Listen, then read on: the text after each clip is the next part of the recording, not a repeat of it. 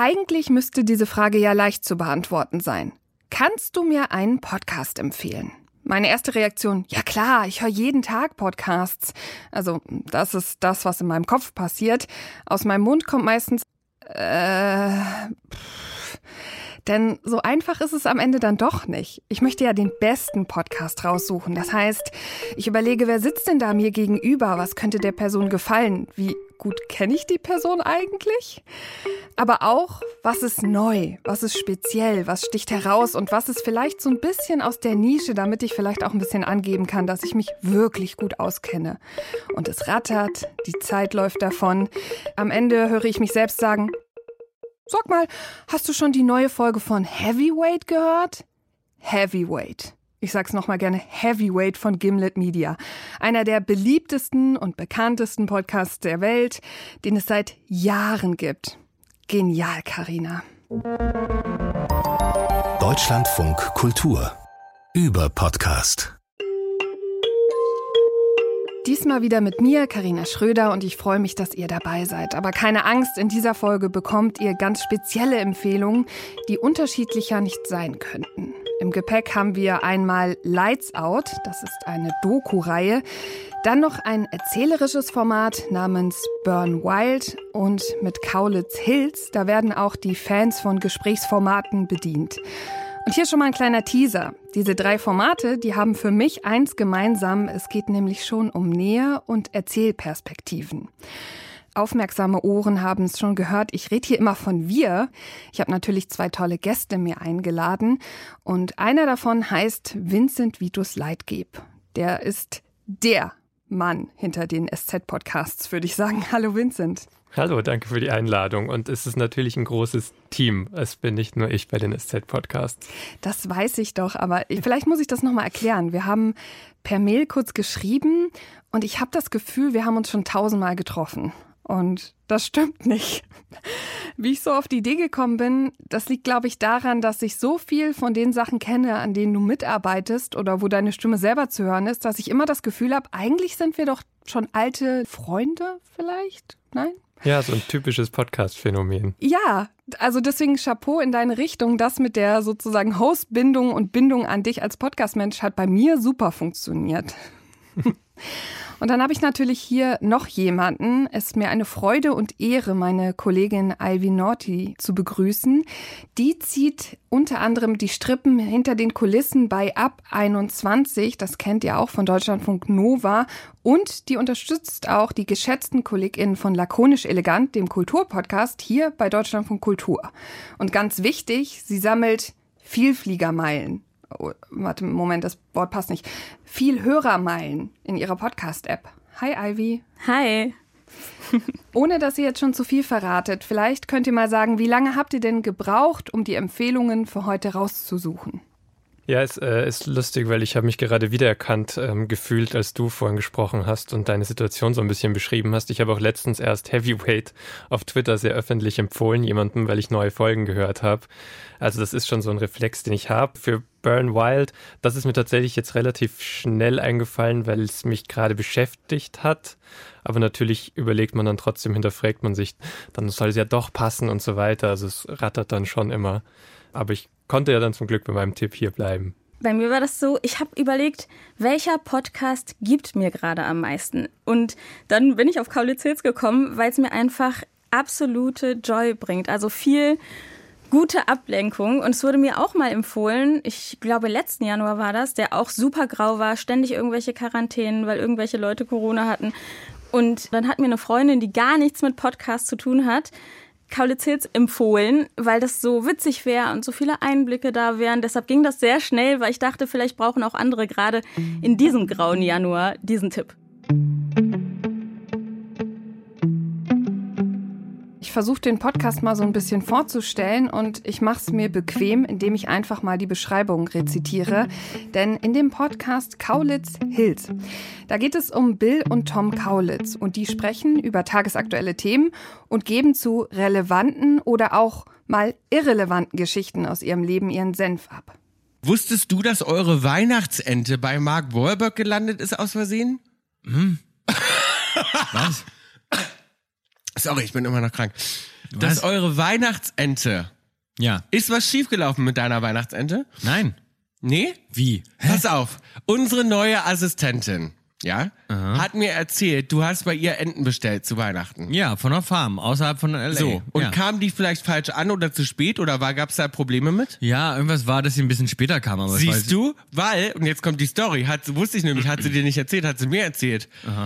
Die, der Typ hat euren, euren, eure Einfahrt nicht gefunden und sie war dann mit dem am Telefon Ja. und auf einmal meint er dann, nee, nee, alles gut, ich habe die gerade bei Mark Wahlberg abgegeben. Und dann sagt sie, na, der soll, die soll noch nicht zu Mark Wahlberg. Wahlberg, die Enten. Die müssen zu Kaulitz Klum. So. Und dann sagt, und dann sagt er, dachte er so, naja, die müssen zu Promis. Und dann Ja. hat er einfach irgendwo geklingelt und, Und da war anscheinend zufällig Mark Wahlberg wohnt. Mark Wahlberg ist euer. Nachbar. Aber Mark Wahlberg ist ja eigentlich umgezogen nach Vegas, habe ich gehört. Nein, der wohnt bei euch in der Community. Dieser Ausschnitt, der ist aus einer aktuellen Folge. Den Podcast, den gibt's seit 2021, also knapp seit anderthalb Jahren und ist immer so eine Stunde lang. Schon preisgekrönt ist er auch, nämlich als bester Newcomer hat er den Podcastpreis abgeräumt. Und ich muss zugeben, ich habe den vorher noch nie gehört, obwohl es den schon so lange gibt. Was vielleicht auch ein bisschen daran liegt, dass ich so ein bisschen, sagen wir mal, Promi-müde bin, dass so viele Promi-Podcasts da draußen mich einfach auch so ein bisschen langweilen. Was hat dich denn all wieder zu bewogen, das erste Mal zu sagen, ich drücke jetzt wirklich den Play-Button? Was hat dich gereizt? Also das erste Mal hat mich einfach nur gereizt, dass die Boys von Tokyo Hotel jetzt einen Podcast haben. Und da war es wirklich so beruflich, dass ich dachte, okay, da muss ich jetzt auch noch reinhören. Und dann habe ich den gehört und fand ich es ganz gut, aber war dann irgendwie busy und äh, habe nicht weitergehört. Und dann kam aber der Moment, wo ich wirklich was brauchte, was meine Stimmung hebt und was mich irgendwie total raus aus diesem Berlin-Leben hier bringt. Und dann habe ich wieder auf den Play-Button gedrückt und seitdem äh, immer wieder, jedes Mal freue ich mich auf die nächste Folge. Ich liebe es, wie man deine Begeisterung auch in deinem Gesicht sieht. Das können unsere HörerInnen natürlich nicht, aber ich habe das Vergnügen, nämlich dein Strahlen zu sehen. Was würdest du denn sagen, was unterscheidet diesen Podcast von anderen Promi-Formaten? Also es sind so viele Dimensionen in dem Ganzen. Also erstens die Dynamik bei den beiden, weil sie Zwillinge sind und das sagen sie auch selber, dass sie eine Dynamik haben, die man sonst nicht hat. Und das ist so eine Ehrlichkeit dahinter. Also es fühlt sich jedenfalls so an und auch Rawness, dass man manchmal so denkt, oh, wow, das willst du wirklich sagen oder das haut ihr einander an den Kopf, aber es ist so liebevoll, weil man ja weiß, dass die beiden ihr Leben miteinander verbringen.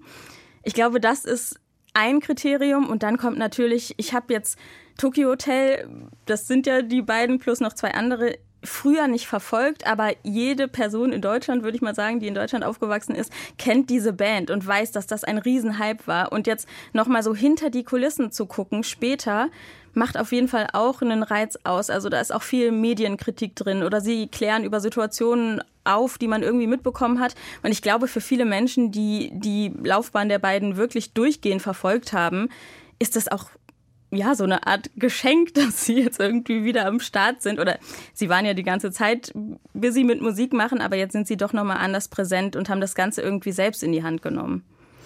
Und Vincent, wie geht's dir damit? Hast du den vorher schon gehört? Bist du heimlicher Fan? Ich hatte tatsächlich eigentlich davor auch null Bezug zu Tokyo Hotel. Ich habe dann natürlich gesehen, als der Podcast gestartet ist, dass da was kommt und habe eher so aus professionellem Interesse da reingehört. Also ich bin auch sonst nicht so der Laber-Gesprächspodcast-Hörer, habe aber so Formate, die dann immer wieder so durchrotieren, wo ich dann alle zwei, drei Monate ein bisschen reinhöre. Und bei Kaulitz Hills, da habe ich direkt zum Start irgendwie die ersten fünf Episoden mitgehört und war auch direkt sehr positiv überrascht. Und jetzt habe ich gerade länger nichts gehört und habe mich natürlich auch wieder über die neuen Folgen eigentlich gefreut. Ich finde es schon auch sehr unterhaltsam gemacht. Das sind perfekte Voraussetzungen, um da noch ein bisschen tiefer reinzusteigen. Ich möchte noch ein Beispiel hervorheben. Das ist mir besonders aufgefallen. Als die beiden gestartet sind, haben sie ja selber gesagt, sie möchten endlich ihre eigene Geschichte erzählen, weil die Boulevardpresse ja sehr gerne mhm. eben Bilder nimmt, Situationen nimmt, die kommentiert, die ins Rampenlicht stellt und ich meine, die beiden sind ja schon ewig in der Klatschpresse sozusagen. Und da gibt es diese Kategorie, die heißt Kaulitz Kolumna. Und da reden sie eben auch über Dinge, die über sie erzählt werden oder abgedruckt werden. Und dann haben sie auch noch geschrieben und dann haben sie hier dieses Bild von dir hier drin, das wollte ich dir einmal zeigen, Ja. wie du äh, an Weihnachten dir so die Tränen wegwischen. Das war ja, und dann haben sie geschrieben, und Freudentränen von Bill Kaulitz. und dabei, und das ist mal so schön zu sehen, weil man hat nur so ein kleines Instagram, so ein Snippet-Video gesehen, wo du dir die Tränen wegwischt. Und das war nur, weil ich dir einen ganz starken Schnaps gegeben Oh, habe. der war so ekelhaft. Ja, ich habe den ganz starken Schnaps gegeben, Mhm. äh, damit er deinen Magen ein bisschen aufräumt. Und die haben jetzt geschrieben, du hast Freudentränen, weil, weil ich dir so ein schönes Geschenk gegeben habe. Sieht aber, ach echt? Sieht aber auch so aus, weil ich auf dem, weil ich ja so lache auf dem Bild. Es waren ja auch irgendwie Freudentränen. Ich habe mich kaputt gelacht darüber, wie stark dieser Drink ist und habe mich fast übergeben. Das ist aus der Folge Nüchtern betrachtet, ist das Leben besoffen doch geiler.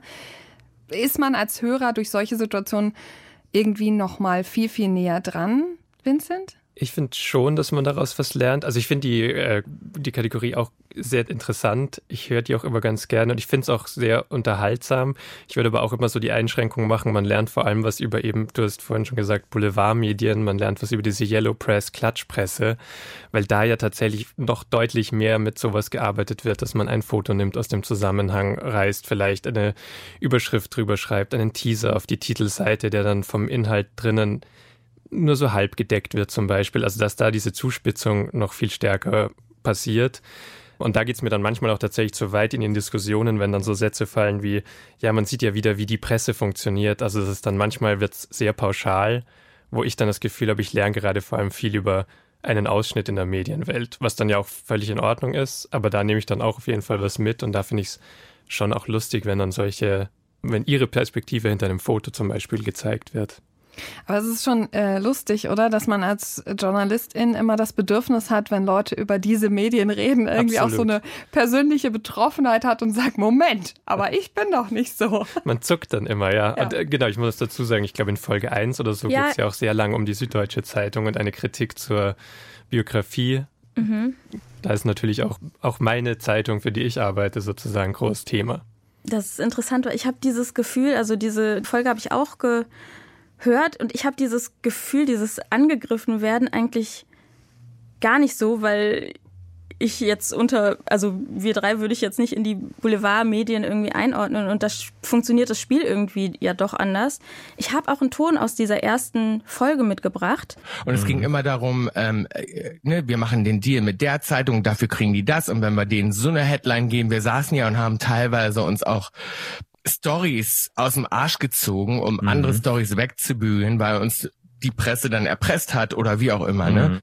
Genau, das war da auch in der ersten Folge. Da ging es noch nicht um das Buch, aber eben um ihre Beziehung früher mit der Presse. Und das fand ich dann schon, das sind dann schon Einblicke, die man irgendwie sonst vielleicht nicht so extrem bekommt, auch wenn auch oft Medienkritik, sage ich mal, von ihnen so ein bisschen aus dem Kontext gezogen ist. Ist mit dem Deutschlandfunk auch schon passiert. Wobei ich immer so das Gefühl habe, ich habe ja jetzt drei Folgen gehört. Ich kann überhaupt nicht mitreden, so wie du, Ivy. Also du bist ja quasi Expertin und ich glaube auch Vincent weiß viel mehr über diesen Podcast.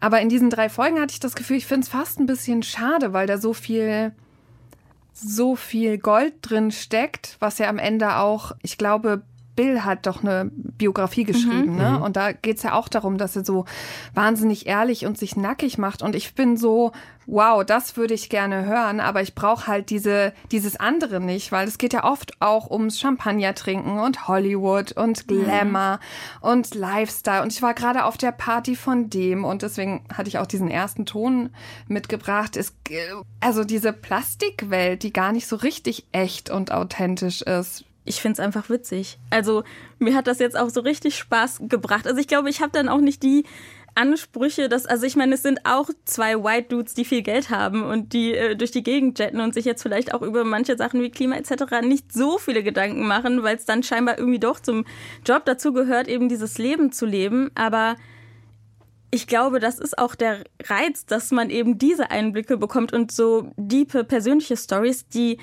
gibt es eben viele, aber dann noch mal so einen ja, wie so einen oberflächlichen, also sie machen ja auch viele Scherze übereinander oder so. Also so einen Vibe damit reinzubringen, es macht einfach irgendwie Spaß, finde ich. Vincent, wie Ja. ist bei dir? Irgendwie so sehe ich es auch so. Unter dem Unterhaltungsaspekt finde ich es dann einfach sehr gut gemacht und dass da Sachen zusammenkommen, die einfach unterhaltsam sind. Mir ist irgendwie auch aus einer der ersten Folgen so ein Satz in Erinnerung geblieben, wo sie sich darüber aufregen, über die ganzen Neureichen mit ihren Yachten irgendwo, wo sie im Urlaub waren, wo ich mir dachte, so, okay, ähm, wie lange seid ihr sozusagen schon in dieser ganzen Liga überhaupt selbst dabei? Und dann sind sie aber trotzdem darüber halt so total unvoreingenommen und reden einfach wirklich sehr offen. Also mir kommt es zumindest so vor und es ist ihnen relativ egal, wie sie dann rüberkommen und ob dann eben so ein Satz, den ich jetzt zitiert habe, irgendwie falsch aus dem Zusammenhang gerissen wird oder sie dann was anderes draus machen. In den aktuellsten Folgen reden sie auch darüber, boah, ich bräuchte irgendwie Labello, aber Labello nehme ich nur, wenn sie mir Geld dafür geben. Mhm. Also es passiert da ja irgendwie sehr ungefiltert schon einiges und man hat dann schon den Eindruck, dadurch ist es ihnen relativ ja genau, egal was dann damit rauskommt. Und dann diese Nähe zu so Superstars und Plastikwelt macht es dann halt an manchen Stellen dann nochmal so ein bisschen interessanter. Also all das, was sie dann über Heidi Klum und da in L.A. dazu kriegen. Und ich glaube, so ein Klassending spielt halt auch mit rein, weil ihre Vergangenheit ja auch sehr scheiße gewesen Absolut, sein ja. scheint, ne? Und auch mit irgendwie prekären Verhältnissen und anders sein und all diese Sachen. Und ich finde, das spürt man dann schon auch noch beim über die Yacht reden oder über die Neureichen lachen.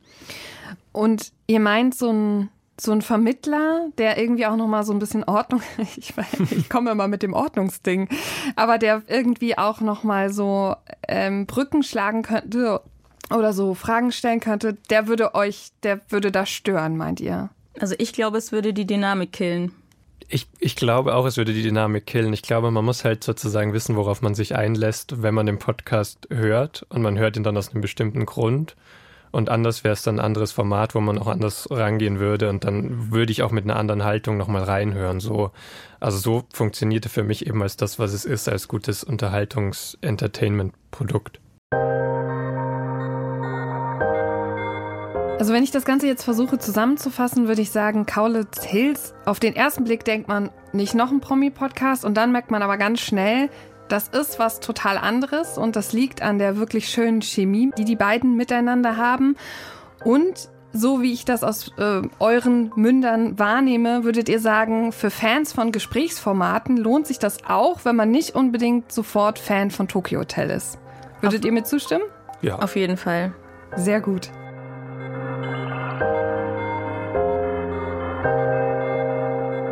Wir gehen mal weiter. Von einem Spotify Exclusive, also dem Podcast einer Plattform, zu den öffentlich-rechtlichen, aber nicht hier in Deutschland, sondern in Großbritannien, die BBC nämlich. Und sich Burn White anzuhören, das war Vincents Idee. Ich versuche das mal so grob zusammenzufassen. Burn Wild, das ist ein Podcast, der wird moderiert von der Journalistin Leah Setilli, ist von BBC Sounds und Radio 5 Live erschienen im letzten Jahr im Sommer. Es gibt acht Folgen und so eine kleine Sonderfolge. Und normalerweise ist er so ungefähr 50 Minuten lang und der unterscheidet sich insofern auch von Kaulitz Hills, dass es ein erzählerisches Format ist. Und da wird eine Geschichte erzählt von zwei Menschen vor allem, von Joseph Mahmoud Dibe und Josephine Sunshine Overacker, also zwei radikale Umweltaktivisten, die über ein Jahrzehnt lang auf der Liste der meistgesuchten Terroristen des FBI standen. Die beiden waren nämlich Mitglied der Gruppe Earth Liberation Front und wurden beschuldigt, dass sie mehrfach Brandstiftungen begangen haben und dadurch Schäden in Millionenhöhe verursacht haben. Und genau, lasst uns mal reinhören. When Georgia and I first started this series, we wanted to investigate how a group who'd never killed or injured anyone would be identified as the number one domestic terror threat in America. We wanted to know how their actions have impacted activism and the clampdown on activism to this day. I think that often we don't really know the impacts of our actions, particularly the impacts of an action like this that rippled far beyond the scope of what we could possibly be aware of. And we wanted to tell it now, at this moment, when questions like how far is too far to go to save the planet and what's the right way to bring about change are being asked again. A time the stakes feel higher than ever. Die zentrale Frage, die die JournalistInnen da stellen, ist, wie weit darf man gehen, um den Planeten zu retten? Vincent, weißt du jetzt nach dem Hören des Podcasts, wie weit man gehen darf? Das ist ja absolut moralisch die Frage, die man da beantworten möchte.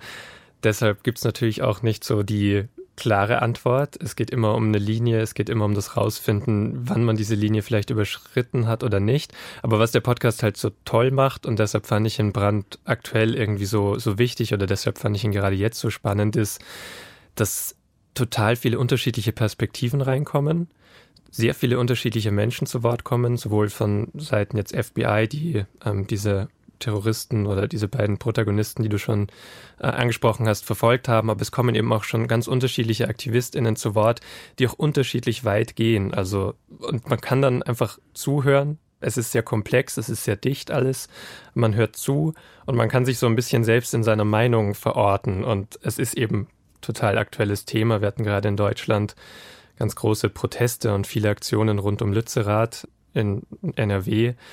Und man kann dann einfach, glaube ich, so ein bisschen sehr mehr sich Zeit nehmen für unterschiedliche Aktionsformen, darüber sich informieren und sich so ein bisschen seine Meinung bilden und dann selbst zu so einer Antwort kommen, okay, wie weit würde ich jetzt mitgehen? Was macht das vielleicht auch mit einem, wenn man dann den ganz radikalen Weg geht? Was sind die Folgen davon? Also ein bisschen ist es auch so, vielleicht so ein Blick in die Zukunft, also das ist jetzt einfach ein paar Jahre her. Man könnte jetzt überlegen, okay, wo alle, die jetzt gerade für Klimagerechtigkeit kämpfen, wie würden die in zehn Jahren zurückschauen? Und das sind einfach sehr viele spannende Fragen und man kann sich, glaube ich, selbst so ein bisschen mehr verorten dann darin. Ich würde nur noch kurz erklären, also Lützerath, das äh, glaube ich, dass den Namen dieses Dorfes, den, den kennen eigentlich jetzt gerade alle. Ich versuche es trotzdem noch mal kurz zusammenzufassen. Dieses Dorf gibt es ja nicht mehr. Das wurde von der RWE aufgekauft, weggebaggert, um dort eben Braunkohle zu gewinnen. Und ähm, in den letzten Wochen und Monaten haben Menschen versucht, das noch zu verhindern. Und es gab ziemlich große Ausschreitungen. Und deswegen meinst du, da gibt es diese Aktualität. Und natürlich, wenn wir auch an die letzte Generation denken, wenn wir über die Debatten darüber reden, darf man sich auf die Straße kleben, darf man Kunstwerke, die einen sagen verschandeln, die anderen sagen zerstören. Du hast diesen Podcast ausgesucht, weil er so gut in die Zeit passt oder ist es so, dass wenn du den Podcast, hast du den damals im Sommer live mitverfolgt und gehört? Also hat das da auch schon für dich funktioniert? Nee, ich musste jetzt gerade wieder daran denken. Also ich, er hat auch schon im, im Herbst funktioniert. Ich habe ihn nicht direkt im Sommer gehört, aber eine Kollegin bei mir im Team hat ihn äh, entdeckt. Ist ja auch immer schön, wie man selbst auf Podcasts draufstößt und hat davon erzählt und dann habe ich ihn im Herbst gehört und jetzt einfach direkt wieder dran gedacht, weil es genau eben diese unterschiedlichen Formen gab, auch in Lützerath, teils auch eben Leute sich dann in Tunneln vergraben haben und auch in Burn Wild kommen so Szenen vor, wo erzählt wird, wie sich AktivistInnen dann in der Erde vergraben haben selbst, um halt im, um ihre Körper eigentlich in den Weg von, von Maschinen zu bringen, die da Wald abholzen sollen. Und deshalb habe ich gerade auch wieder dran gedacht. Ich hatte auch hier mal eine Folge gehört und dann habe ich mich aber so erinnert gefühlt an Serial und äh, Sarah König hatte ich irgendwie immer im Ohr. Also Serial ist einer der Anfangs-Storytelling-Podcasts, würde ich mal sagen. Also der Podcast, der das äh, sozusagen Storytelling vorangetrieben hat, weil geprägt würde ich eher sagen This American Life, aber das ist eine ganz, also das ist jetzt wieder eine Nerd-Diskussion, wenn wir die aufmachen, dann genau. kommen wir heute hier nicht Okay, ich habe mich einfach an ein äh, Story, also ja. an diese klassischen Storytelling, englischsprachigen Storytelling-Podcasts erinnert gefühlt und dann ah, hat es mich irgendwie nicht mehr so überrascht, jetzt, wo Vincent das wieder reingebracht hat, habe ich wieder gehört und habe dann auch mehrere Folgen hintereinander so weggehört und war dann in einem ganz kleinen Rabbit Hole. Ich hatte leider nicht so viel Zeit, sonst wäre ich da, glaube ich, noch tiefer eingedrungen. Aber ich habe dann auch die FBI-Urkunden und sowas gegoogelt von diesen Leuten. Also ich bin so richtig dann kurz weg gewesen. Und ich finde es auch so krass, wie in Amerika, also zum Beispiel, dass diese Menschen als TerroristInnen wahrgenommen werden. Ne? Also wird ja auch in dem Podcast dann erklärt, wie das überhaupt möglich ist und dass das quasi gar kein so richtig stehender, fester Begriff ist. Mhm. Das fand ich schon mega überraschend. Und dieser Umgang mit diesen Menschen.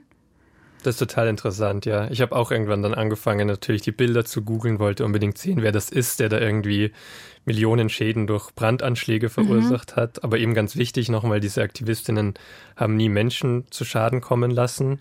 Und das dann auch diese Diskussion, genau, die du gerade angesprochen hast. Also eben, was ist dann Terror? Ist es überhaupt Terror? Mhm. Weil dann mhm. werden so auch diese Diskussion wird zum Glück im Podcast auch geführt, dass man dann sagt, okay, schauen wir aber mal nach rechts ähm, und schauen wir irgendwie zum Beispiel auf diesen 6th of January, also wie der Kongress gestürmt mhm. wurde in den USA. Da sind drei Menschen gestorben dabei und das wird noch nicht unter Terror geführt, aber zum Beispiel diese Umweltaktivistinnen wurden sofort als Domestic Terrorists eingestuft. Ich glaube, das war echt die krasseste Erkenntnis aus dem Podcast, die ich dann mitgenommen habe. Ja, wobei, wenn ich so aktuelle Debatten angucke, war ich auch ziemlich erschrocken, auch in meinem eigenen Umfeld, wie sehr die Meinung über diese letzte Generation sich gedreht hatte nach dem Ereignis hier in Berlin, nachdem ähm, ihnen unterstellt wurde, dass durch eine Blockade ein Rettungswagen nicht rechtzeitig zu einem Unfallort kommen konnte, wo ja auch längst festgestellt wurde, dass das nicht stimmt. Aber mhm. da hat sich schon viel getan und da wurde schon irgendwie klar, äh, also nicht nur bei AutofahrerInnen, wie sich so die Perspektive auf die Menschen, die sich fürs Klima einsetzen und vielleicht auch mit unkonventionellen Mitteln, würde ich jetzt erstmal mhm. so überschreiben, sich gewandelt hat, oder nicht? Ja, aber da eben würde ich wieder jetzt gleich Werbung machen für den Podcast so, weil ich finde, viele von den Debatten, die wir eben heute so führen oder finde ich, beziehen sich dann so auf kleine Ausschnitte. Also jetzt auch, also dieser Fall in Berlin war jetzt dann natürlich sehr groß und hat dann ähm, sehr viele Artikel auch nach sich gezogen und Berichte. Ähm, aber jetzt auch in Lützerath, dann wurden sehr viele Videos, einzelne, kleine geteilt. Und dann bildet man sich aufgrund von so einem kurzen Video irgendwie eine Meinung vielleicht und denkt so, okay, das geht jetzt überhaupt nicht oder das geht überhaupt nicht. Und dann hat halt das Medium Podcast wieder so den Vorteil, Zeit zu haben. Und wenn man dann in so eine Dokumentation eintaucht und meiner Person länger zuhört, versteht man vielleicht auch so ein bisschen mehr und versteht, wie die ihre Handlungen einordnen und bekommt dann vielleicht doch nochmal so ein anderes Bild, denkt doch nochmal ganz anders darüber nach, was das vielleicht auch für Folgen hat, sozial sich dann zu isolieren von FreundInnen, wenn die dann nicht mehr mitgehen und so weiter. Da muss dann die Motivation ja auch einfach sehr groß sein. Und was mich vor allem beeindruckt hat, war schon, dass ich das Gefühl hatte, dass die Moderatorin mir sehr viel von sich gibt, also sehr viel einordnet, sehr viel auch Unsicherheiten klar macht und zumindest in den ersten drei Folgen hatte ich das Gefühl, dass schon eine gewisse Sympathie für die Umweltaktivistinnen da ist und dass sie das auch auf eine bestimmte Weise erzählt, dass ich schon eine, eine Nähe und auch irgendwie eine Sympathie fühle. Das ist ja schon anders als jetzt Kaulitz Hills, da sprechen die beiden für sich und hier haben wir eine Moderatorin, die ja auch viel dafür sorgt, wen finde ich gut, wen bin ich misstrauisch gegenüber, was fühle ich. Es funktioniert also ein bisschen anders mit diesem authentischen und diesen Nähe zeigen. Findet ihr bei dem Thema, ist das irgendwie auch wichtig, dass es das gibt? Also ich finde gut, ihre Irritation zum Beispiel manchmal zu hören und auch die Gefühle, die da mitschwingen, finde es jetzt nicht unbedingt nötig. Also ich glaube nicht, dass das sein muss. Ich glaube aber, dass man es braucht, damit man irgendwie dran bleibt, weil letztendlich mhm. ist es auch eine alte Geschichte, die da jetzt aufgerollt wird über Menschen, mit denen man nur zum Teil spricht und wo man eben auch nicht dabei war. Da ist jetzt auch nicht mehr so viel übrig. Also das ist ja über 20 Jahre her, soweit ich weiß, wo da deren Hochphase war. Ja. Genau, deshalb glaube ich, es ist gut, dass sie einen an die Hand nimmt, weil sonst wäre jetzt nicht irgendwie auch gerade hier viel Klimadebatte, wüsste ich nicht, ob es die Leute so abholen würde. Hm. Es gibt ja auch eine Co-Autorin, Georgia Cat, die ja auch den Podcast Missing Crypto Queen gemacht hat, also auch sehr bekannt. Und die zwei sprechen in Burn Wild auch immer wieder miteinander. Die sprechen immer wieder über die Recherchen und ich, ich würde auch genau das sagen, dass man, sie setzen schon relativ dezent ein. Also sie machen sich jetzt nicht unbedingt wirklich zu den Hauptpersonen, aber sie sind natürlich präsent und ich brauche es aber auch, weil es eben wirklich sehr dicht ist, weil es viele ProtagonistInnen sind, weil wirklich viel Unterschiedliches passiert. Es geht in manchmal sehr spezielle Fälle rein, Wildpferde in den USA, wo man irgendwie kurz mal dran sein muss, bleiben muss und dann hat man aber diese beiden AutorInnen wieder als, als Anker so drinnen und da braucht man irgendwie so ein bisschen so einen emotionalen ja, Bezug dazu. Ich finde, man hört, dass da auch im Sound super viel Liebe steckt. Also es gibt so Musik, die auch mit Natursounds so gemischt ist und, und es ist sehr, an einigen Stellen schon sehr durch Musik und Sound szenisch gestaltet. Man bekommt ein unglaublich schönes Bild im Kopf durch diese Musik und alles. Seid ihr Fans davon, wenn das passiert? Weil ich muss immer oft an so, äh, es tut mir leid, aber Wandry-Produktion denken, da gibt's oft so übertriebene szenische Dinge, wo ich manchmal denke, boah, das ist mir jetzt auch zu viel, weil die waren ja nicht dabei. Wie ist es in diesem Format? Funktioniert das für euch? Ich mochte es hier sehr gerne, weil es für mich richtig eingesetzt wurde auch. Also wir hören Szenen teils, wo beschrieben wird, wie etwas ähm, abgebrannt wird, also ein Brandanschlag rekonstruiert wird. So at that point I knew that it happened.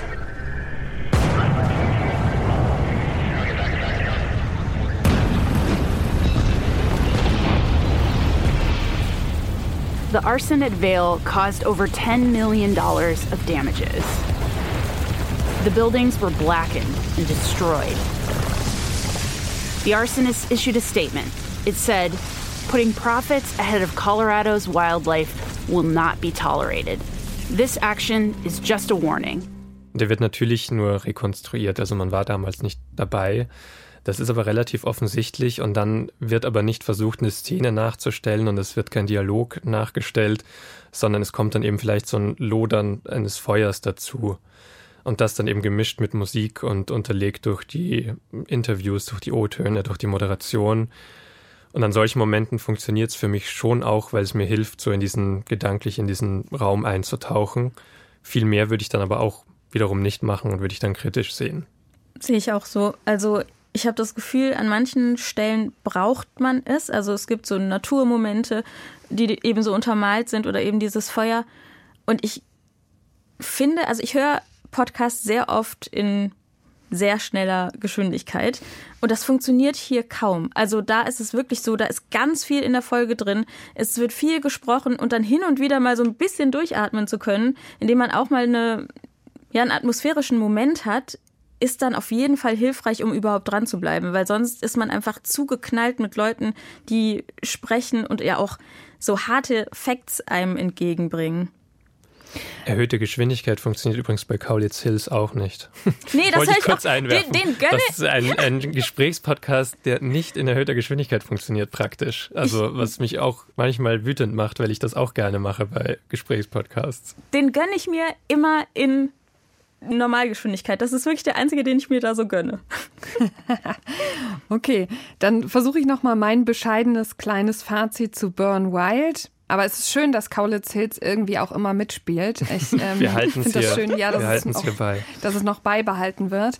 Bei Burn Wild würde ich sagen, das passt eben perfekt in die aktuelle Zeit, auch wenn es ja eigentlich um Umweltaktivismus in den USA geht. Aber da sieht man mal wieder ähnlich wie beim Podcast Dinge, die in der Vergangenheit waren, die in den USA passiert sind, die wiederholen sich dann eventuell teilweise auch wieder in Deutschland. Bei Podcasts passiert das ja auch manchmal. Und was man vielleicht wissen sollte als Hörerin, wenn man diesen Podcast genießen möchte, dann muss man sich vielleicht ein bisschen Zeit nehmen, sich zurücklehnen und sich da so richtig drauf einlassen. Das geht nicht so nebenbei und vor allem nicht auf schneller Geschwindigkeit. Aber vielleicht am Ende stellen wir auch fest, dass das bei allen Podcasts, die wir heute besprechen, eigentlich gar nicht so gut funktioniert. Ja, wie viel Lebenszeit hat man denn? Zum Schluss darf ich jetzt noch was zum Besten geben, was mich nämlich die ganze Zeit beschäftigt. Und zwar ein Podcast, der heißt Lights Out. Und das ist eine Doku-Reihe von BBC Radio 4. Bislang gibt es sechs Folgen, die sind auch so ungefähr eine halbe Stunde lang, sind im Dezember gestartet und jetzt im Januar ist schon die letzte Folge erschienen. Ich vermute, es ist die letzte Folge, denn die Ironie ist, man erfährt über diesen Podcast wirklich nicht viel. Das liegt vielleicht auch daran, dass es eben im klassischen Sinne eine Doku ist. Also sehr klassisch, denn es gibt keinen Erzähler, sondern man hört einfach Menschen mit Musik und Sound manchmal schön unterlegt reden. Und ja, man hört manchmal auch äh, so Interviewschnipsel, also beziehungsweise in einer Folge, dass jemand Fragen stellt. Aber eigentlich erinnert mich das Ganze schon sehr an Love and Radio. Und vielleicht habe ich mich deswegen auch ein bisschen verliebt in diesen Podcast. Ähm, jede Folge, die erzählt eine Geschichte, eine andere Geschichte, beziehungsweise da dürfen Menschen ihre Geschichte erzählen. Um mal ein Beispiel zu geben, Episode 2, da reden Frauen darüber, welche Erfahrungen sie im Gefängnis gesammelt haben, wie sie dahin gekommen sind und wie es dort war. Eine andere Folge, da beschäftigen wir uns mit einem Amateurfunk-Enthusiasten in Kiew in der Ukraine, der gerade die russische Invasion auch durchlebt und so ein bisschen erzählt, was es mit ihm macht. I never went to shelters. No radios in shelters and no antennas. You can't hear anything on the ground. You are like a blind man, and it is very difficult for me. I prefer to stay in my apartment close to my radios. Another empty band. I can't hear any station at all. Hmm, strange. Nothing.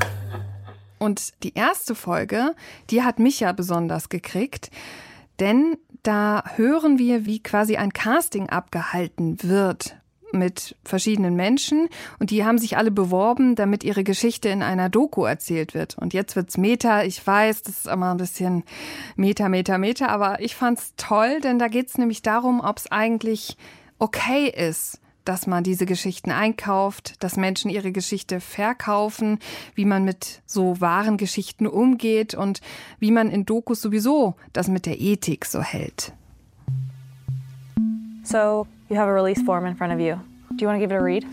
There's only one page? Mm-hmm. Sure. Out loud? Yeah. I got to get my glasses over. Could you hand me those uh, those brown glasses? Have you ever signed one of these before? No. Okay, starting with the rights. Yeah. Okay. People are paying big bucks for these right. stories, and that's your life. Yes, it is. And I'm just wondering if putting your story onto this market is going to leave some kind of mark on you. Mark. In a, a in a bad way or a good way? Is that you're asking me if I think that it may leave a bad mark on me. I think it'll only be a plus. And I guess something that I'm thinking is like, okay, you're telling your story, but like I'm actually telling your story. You're capturing me on film. And then That I'm going to edit tell- it. Yeah, but you can't edit out my my sense of humor. You can't edit that out. You might edit out the punchlines, so to speak, uh, but you can't. You can't. The essence of me, you get it. It's there. You know, you see it in my face. You see my eyes in the. It's in the. Also klassische Doku. Wir hören Menschen reden, wir haben aber kein Bild. Fehlt euch das, Ivy? Hast du irgendwie gedacht, ach, ich würde jetzt gern die Menschen auch sehen, die da sprechen? Mir hat das nicht gefehlt. Also die Stelle, die du da gerade ausgesucht hast, war auch, finde ich, die schönste Stelle in der ganzen Folge.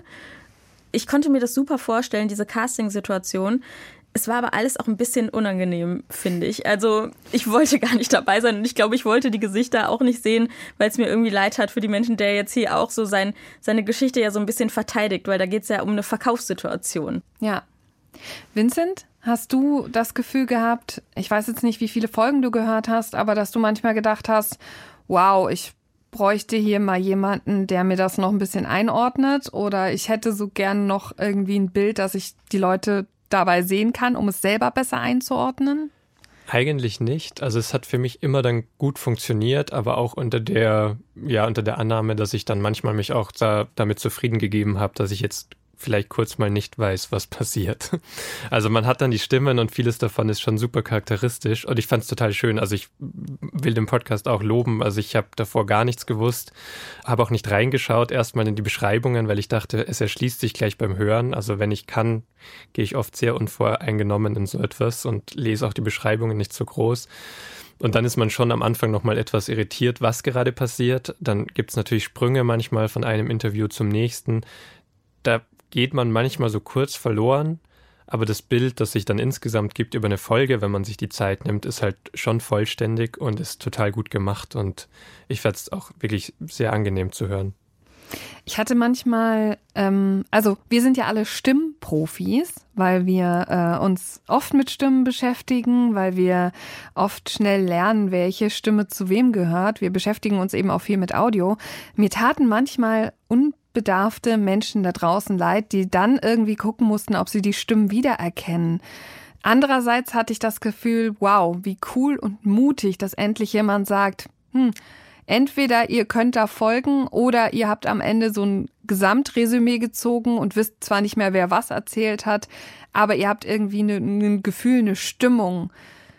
Und es sind ja wirklich immer jeweils abgeschlossene Momente irgendwie. Es ist eher wie so eine Momentaufnahme und als solche, finde ich, funktioniert es gut.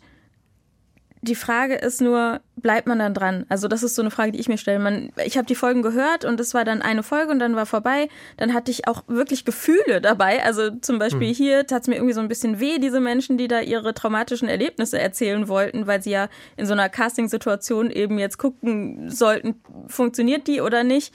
Kann man diese Geschichte einkaufen oder nicht? Und dann die nächste mit den ähm, Frauen, die da von ihren äh, Gefängniserfahrungen erzählt haben da war es auch so, da hatte ich auf jeden Fall auch Gefühle dabei, aber dann hat es mir auch erstmal gereicht.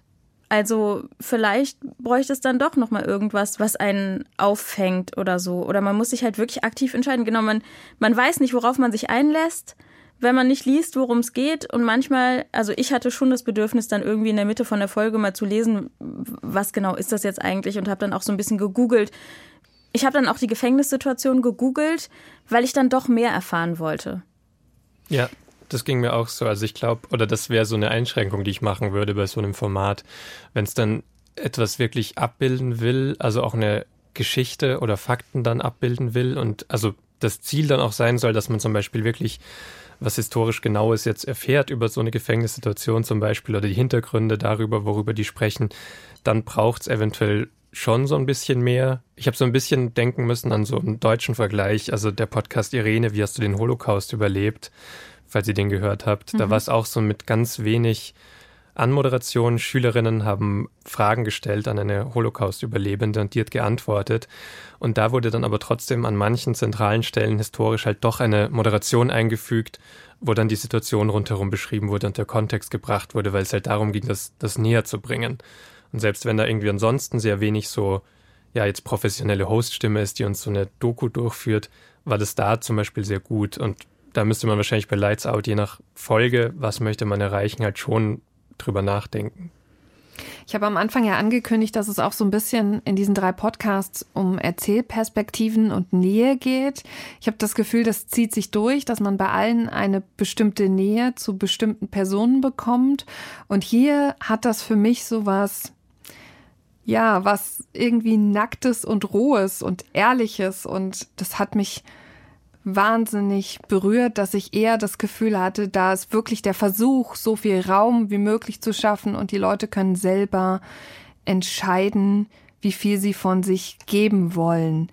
Also für mich hat es ja wahnsinnig gut funktioniert, dass ich eben das Gefühl hatte, es ist auch manchmal durcheinander und es ist halt irgendwie auch sehr ehrlich. Habt ihr denn auch das Gefühl, dass es ehrlich ist oder sagt ihr, am Ende ist es ja trotzdem geschnitten und dadurch sind wir wieder bei der Anfangsdiskussion trotzdem bearbeitet und trotzdem kriegen wir eigentlich auch wieder was nicht ganz Ehrliches.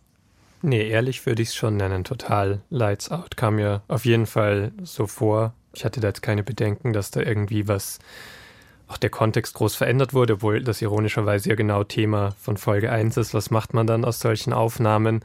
Es gehört, glaube ich, schon dazu, wenn man dann eben dieses journalistische Produkt rausbringt, dass man es natürlich dann bearbeitet und jetzt nicht stundenlang einfach Rohmaterial rausbringt, sondern eben sich genau überlegt, worum geht es hier in der Essenz und dann halt die Szenen dazu bringt und das abbildet. Und das funktioniert dann eben dadurch sehr gut, dass dann braucht man eben auch nicht so viel Moderation. Wir haben ja uns was getraut, was man eigentlich nicht so gerne macht. Wir haben gleich zwei BBC-Podcasts in dieser Folge besprochen. Das ist jetzt keine einfache Frage, aber noch so zum Rausgehen. Was macht die BBC denn richtig, dass wir ausgerechnet über zwei Formate von denen sprechen, Vincent? Das ist wirklich eine gute Frage. Ich glaube, sie legen einfach sehr viel Wert auf gute Soundqualität, auf gute Produktion. Also man hört beiden Formaten, die wir heute besprochen haben, einfach sehr gerne zu. Und ich glaube, es entstehen immer neue solche Formate, weil sie natürlich auch sich was trauen können. Also mir fällt immer wieder auf, wenn ich BBC-Formate habe, dass da unterschiedliche Dinge passieren und dass da mal unterschiedliche Dinge auch probiert werden. Also das ist dann Pop-up-News-Formate gibt, wenn irgendwie der Brexit ansteht und man irgendwie ziemlich schnell plötzlich in einer ganz anderen Rolle miteinander über News spricht. dass es dann Dokus gibt, wo eben zum Beispiel gar kein Host ist, dass es manchmal Dokus ausprobiert werden, wo jede Folge vielleicht nur 14 Minuten lang ist. Also ich habe zum Beispiel gehört Death by Conspiracy, war auch eine BBC-Produktion. Und da wird einfach sehr viel Unterschiedliches probiert, in vielleicht ungewöhnlicheren Rhythmen, was aber irgendwie das Format Podcast dann doch zulässt.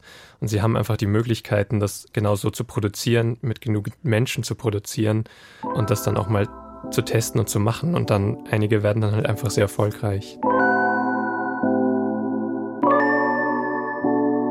Lights Out ist also schon was Experimentelles, das habe ich mitgenommen und ich freue mich, dass es euch beiden auch gefallen hat. Aber man muss auch wissen, es ist nicht auch wieder nichts zum Nebenbei-Snacken, wie man so schön sagt, sondern man muss sich da richtig drauf einlassen und es gibt Momente, wo man vielleicht auch manchmal verloren geht. Das ist aber auch okay.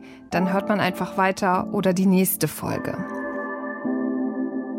Drei Menschen, drei sehr unterschiedliche Empfehlungen. Ich hoffe, für euch da draußen war was dabei. Ich jedenfalls habe die Erfahrung gemacht, ich habe jetzt zwei neue Podcasts gehört, die ich vorher noch nicht gehört hatte. Es ist also ein Superschnitt für mich.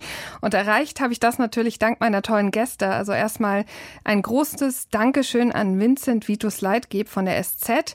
Und ihr habt ja gerade auch neuen Podcast gestartet. Das will ich den HörerInnen jetzt nicht vorenthalten. Und der heißt Verzockt das System Sportwetten. Gibt es zusammen mit Spotify, ist also ein Spotify Original. Und da geht es, wie der Titel vielleicht schon verrät, um Sportwetten und wie gefährlich die sind. Würdest du schon empfehlen, Vincent, oder? Ich würde ihn auch empfehlen. Es ist einfach sehr interessant, weil dieses Sportwetten-Thema einfach so ein Phänomen ist, dass man eigentlich kaum mehr Sport schauen kann ohne eine Sportwetten-Werbung zu sehen. Und das ist einfach so ein Milliardengeschäft. Aber was man vielleicht nicht weiß, ist, dass es eben die letzten Jahre oder bis vor sehr kurzer Zeit noch illegal war oder zumindest in einer sehr großen gesetzlichen Grauzone alles betrieben wurde, was online privates Glücksspiel angeht. Und ja, da wollten wir ein bisschen nachzeichnen und herausfinden, wie das dann passiert ist, dass das eigentlich eben so im Mainstream angekommen ist, so ein Lifestyle-Produkt wurde. Und auch ein großes Dankeschön an Ivy Naughty, meine geschätzte Kollegin, die ich in Zukunft immer fragen werde, wenn ich sie auf dem Flur treffe, kannst du mir einen Podcast empfehlen? Und sie wird sagen, na klar. sehr, sehr gut. Vielen Dank euch beiden, dass ihr dabei wart. Hat mir großen Spaß gemacht. Danke euch. Ja, danke dir, danke euch. Ich komme da nicht so richtig raus, aber ein Dankeschön möchte ich noch loswerden und zwar an Kai Sarabi und Christine Watti. Die haben mich tatkräftig bei dieser Folge über Podcast unterstützt. Mein Name ist Karina Schröder und ich freue mich natürlich, wenn ihr auch schon wieder bei der nächsten Folge dabei seid. Über Podcast kann man wieder hören am letzten Freitag des Monats, also am 24.02. gibt es die nächste Folge. Bis dahin wünsche ich all unseren ZuhörerInnen ein fröhliches Podcast entdecken und sage Tschüss.